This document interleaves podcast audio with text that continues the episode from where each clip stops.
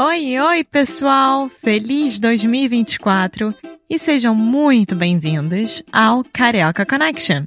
My name is Foster. I'm an American learning Brazilian Portuguese.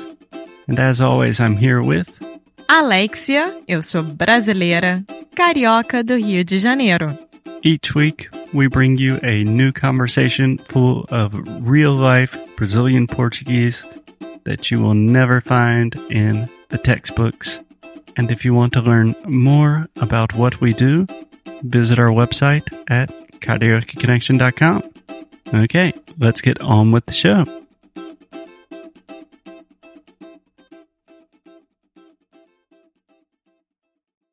Oi, pessoal! Mais um episódio aqui do Careca Connection. Estamos muito felizes que vocês estão aqui conosco e, como sempre, vocês têm a mim, Alexia, e o nosso querido Foster. Oi, Foster. Oi, fala pessoal, tudo bem, Alexia? Tudo e com você? Tá tudo bem. A gente agora está na casa dos meus pais e tem muito barulho, porque, sei lá, tem Alguém alguém... tá cortando grama, eu acho. Eu acho que estão fazendo algo no jardim, mas tá tudo bem, a gente vai aguentar. Bom, hoje nós vamos falar sobre uma coisa muito importante para o Brasil. Oba! É uma modalidade marcial. Não me conta. Você já sabe. Feijoada. Não, mas- bom, pode ser considerado marcial, mas de qualquer forma. Uhum. É o jiu-jitsu brasileiro. Muito bem. Sim? Você sabe alguma coisa sobre? Eu sei. Eu tenho pouco experiência com jiu-jitsu, mas Eu tenho pouca eu experiência. sabia, eu não sabia. Eu estava esperando a sua correção. Tá bom. Lembra que o som do X não é X, é experiência. Sim, experiência. Isso. Isso. Sim, mas enfim, eu não sei muito. Então, pode começar com o básico. Bom, o jiu-jitsu veio do Japão, né? Como acho que qualquer, praticamente qualquer arte marcial, a maioria pelo menos, e foi introduzida no Brasil pela família Gracie, Uhum. que é muito famosa. E eu tenho uma curiosidade para falar. Eu estudei com as netas e bisnetas do Gracie. Sério? Uhum. Não sim. sabia. É, Caraca, eu aprendo algo todos os dias com você, amor. Elas não eram da minha série no colégio, era uma série abaixo.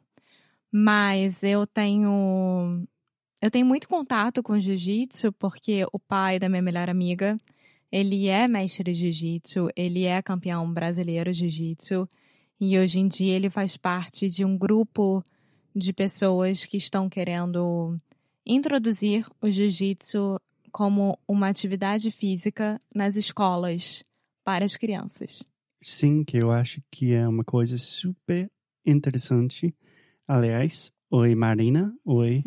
Como se chama um pai? Zé, Zé. Oi Zé, tudo bem?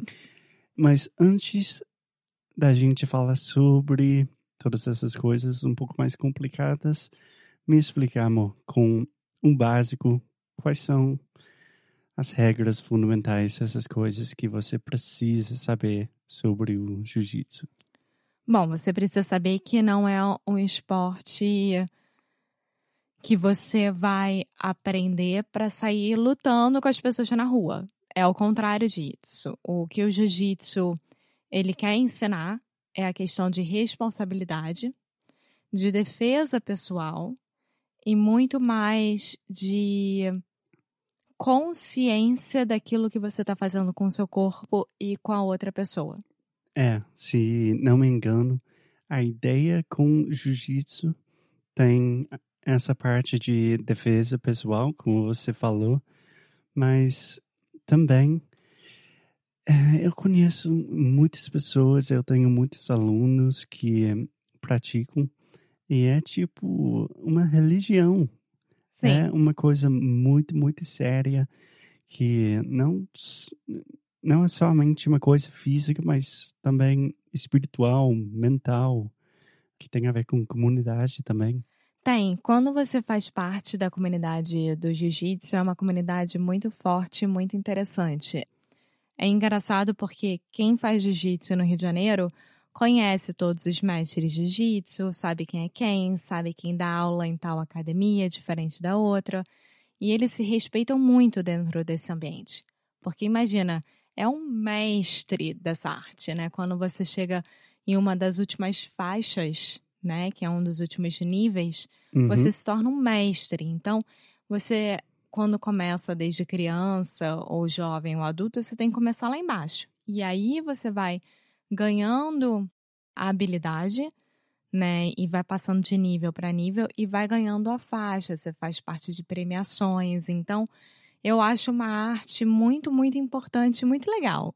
Sim, muito legal mesmo. Também essa comunidade, por alguma razão, não sei porquê, talvez jiu-jitsu está na moda hoje em dia, mas a gente faz parte de vários grupos com outros empreendedores digitais, pessoas que têm eh, negócios, empresas na internet.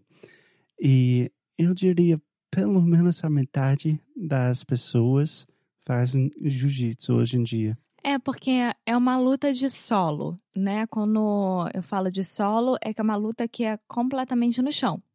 Você tá praticando a luta no chão. E, por exemplo, soco e etc., que você vê no UFC, né? Na, naquele Muay Thai, aquelas loucuras todas, não existe É, no jiu-jitsu. não é um vale tudo. Não, não é um vale tudo. Você não vê isso no jiu-jitsu. Você vê uma pessoa em cima da outra, normalmente, e que você tem que saber sair daquele, daquela posição Uhum. de uma Cadeado. forma esperta, com alavancas, né? Com. Eu não sei explicar exatamente porque eu nunca lutei jiu-jitsu. Na verdade, eu fiz uma aula de defesa pessoal com essa minha Também. melhor amiga, com a Marina, o qual não deu nem um pouco certo. Mas praticamente todos os meninos que eram da minha série no colégio, eles faziam jiu-jitsu fora do colégio. Sim, sim. E a ideia é que realmente o tamanho da pessoa não importa muito. Porque, por exemplo, você pode lutar com um gigante e você, Alex, é uma pessoa pequena. E tanto faz, né? Porque tem a ver com a posição, o uso de, do seu corpo e essas coisas. Sim. O jiu-jitsu brasileiro, ele é lutado com o kimono, que é Uhum. aquele uniforme, né, que você coloca.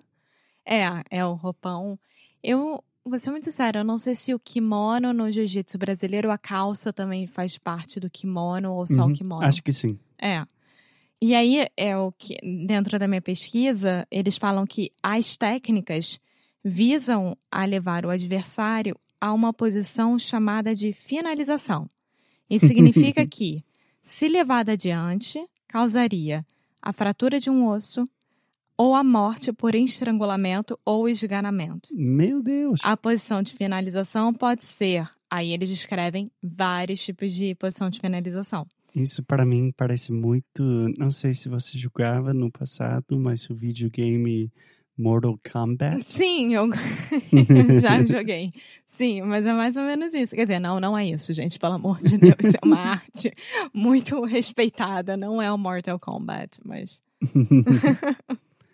Mas me fala, amor, você queria falar sobre o pai da Marlina, sua amiga, que basicamente está querendo ensinar jiu-jitsu como requisito nas escolas. É, ele quer que se torne parte de atividade física. Então, por exemplo, nas escolas brasileiras, aqui eu vou generalizar muito, tá? Porque se eu for falar especificamente, eu sei que nem todas as escolas públicas têm acesso e etc. Não, tudo etc. bem, eu acho que todos os nossos episódios vêm com um aviso. É, então. que são nossas opiniões só. em geral, e o que é esperado das escolas privadas e públicas no Brasil é que as crianças tenham acesso a atividades físicas, como vôlei, basquete, futebol, handball, queimado e Queimado é o quê?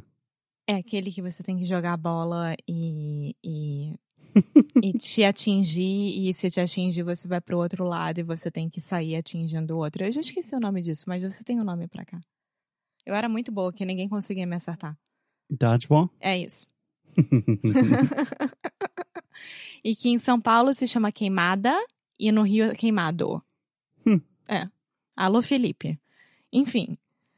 Então, tenha já acesso a isso. Futebol, basquete, vôlei, etc. E também, algumas escolas oferecem balé, oferecem capoeira, oferecem teatro, oferecem pintura, oferecem canto e etc. Entendi, etc. mas não oferecem jiu-jitsu. Não. Então, o que essa bancada, esse grupo de pessoas quer é que o jiu-jitsu também seja incorporado nas escolas.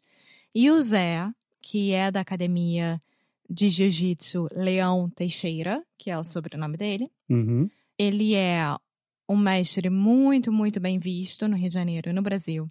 Ele já viajou muito e viaja sempre ainda para Londres e aqui para Califórnia, nos Estados Unidos, para dar conferências, para dar palestras, para ensinar novos professores, para fazer muita coisa. Então eu acho que esse grupo, além do Zé, tem outras pessoas muito, muito boas que estão lutando por essa causa e se eu houvesse uma votação, eu estaria lá votando pelo sim, porque acho muito importante a defesa pessoal para as crianças e para os adolescentes e saber se defender mesmo, né? Porque é, é importante isso. Sobretudo no Brasil. Não, eu não estou falando isso de um jeito mal, mas é importante se defender no Rio. em todos os lugares do mundo, também aqui nos Estados Unidos. É, e um fato curioso sobre o pai da Marina, o Zé, também. Ele é um bom jogador de golfe. Ele acaba de fazer o qual é o nome daquilo? Hole in one. Sim, tomou champanhe, tudo. que não tem nada a ver com o episódio de hoje. Mas enfim, amor, você concorda com essa ideia de ter jiu-jitsu como requisito? Claro, não requisito, mas introduzido. Requisito é, por exemplo, matemática, é, Uhum. geografia e tal, mas eu acho importante. Opção. É, como uma opção a mais. Eu sei que no Rio de Janeiro, as escolas particulares, que são as american a americana, britânica e uma outra que eu esqueci o nome, já tem o jiu-jitsu lá. E quem atende, a maioria, são os professores José, que vão para as escolas e dão aulas após as aulas normais dos alunos. Uhum. E, e, é muito bonitinho ver aquelas crianças todas de kimono, pequenininhas, lutando, muito fofas, muito fofas. É, eu acho muito legal. Eu tentei uma vez, o jiu-jitsu não foi um sucesso, mas falando com você agora, eu quero tentar de novo. Uma pergunta: você sabe em qual faixa começa e até qual faixa pode chegar? Eu não sei em qual faixa começa, eu sei que pode chegar até o preto. Então, a faixa começa com a branca, que é iniciante, e a última curiosidade que eu quero contar aqui para vocês, vai ser rápido, é que as duas últimas faixas, a vermelha, que é de nono grau, só foi alcançada por mestres brasileiros na vida, em todo tempo de jiu-jitsu, só os brasileiros conseguiram alcançar. Uau! E a última, vermelha de décimo grau, só seis ou cinco mestres que conseguiram alcançar na vida. Nossa, no mundo inteiro? No mundo inteiro. Que loucura! Sim. Também, só uma coisinha para adicionar: a palavra nono é uma palavra muito difícil. Nono. Nono, É. ninth. É. E eu acho que também é avô em italiano. É sério? Eu acho que sim. Posso estar Legal. falando errado, desculpa italianos, mas eu acho que sim. Legal. Então, vamos lá fazer uma aulinha de jiu-jitsu? Vamos. Então tá bom. É isso. Muito obrigada por terem escutado mais um episódio e nos vemos no próximo. Muito obrigado, gente. Até o próximo episódio. Tchau. Tchau, tchau. Muito obrigada por ter escutado mais um episódio aqui do Carioca Connection. If you're still listening, we imagine that you are pretty serious about improving your Brazilian Portuguese. That's awesome. You should check out our website at cariocaconnection.com to learn more about our online membership, the CC Club. Some special students get personalized coaching with me and Alexia. So if you want to hang out with us and really improve your Portuguese in 2024, Agora é a hora. Então é isso, pessoal. Até o próximo episódio.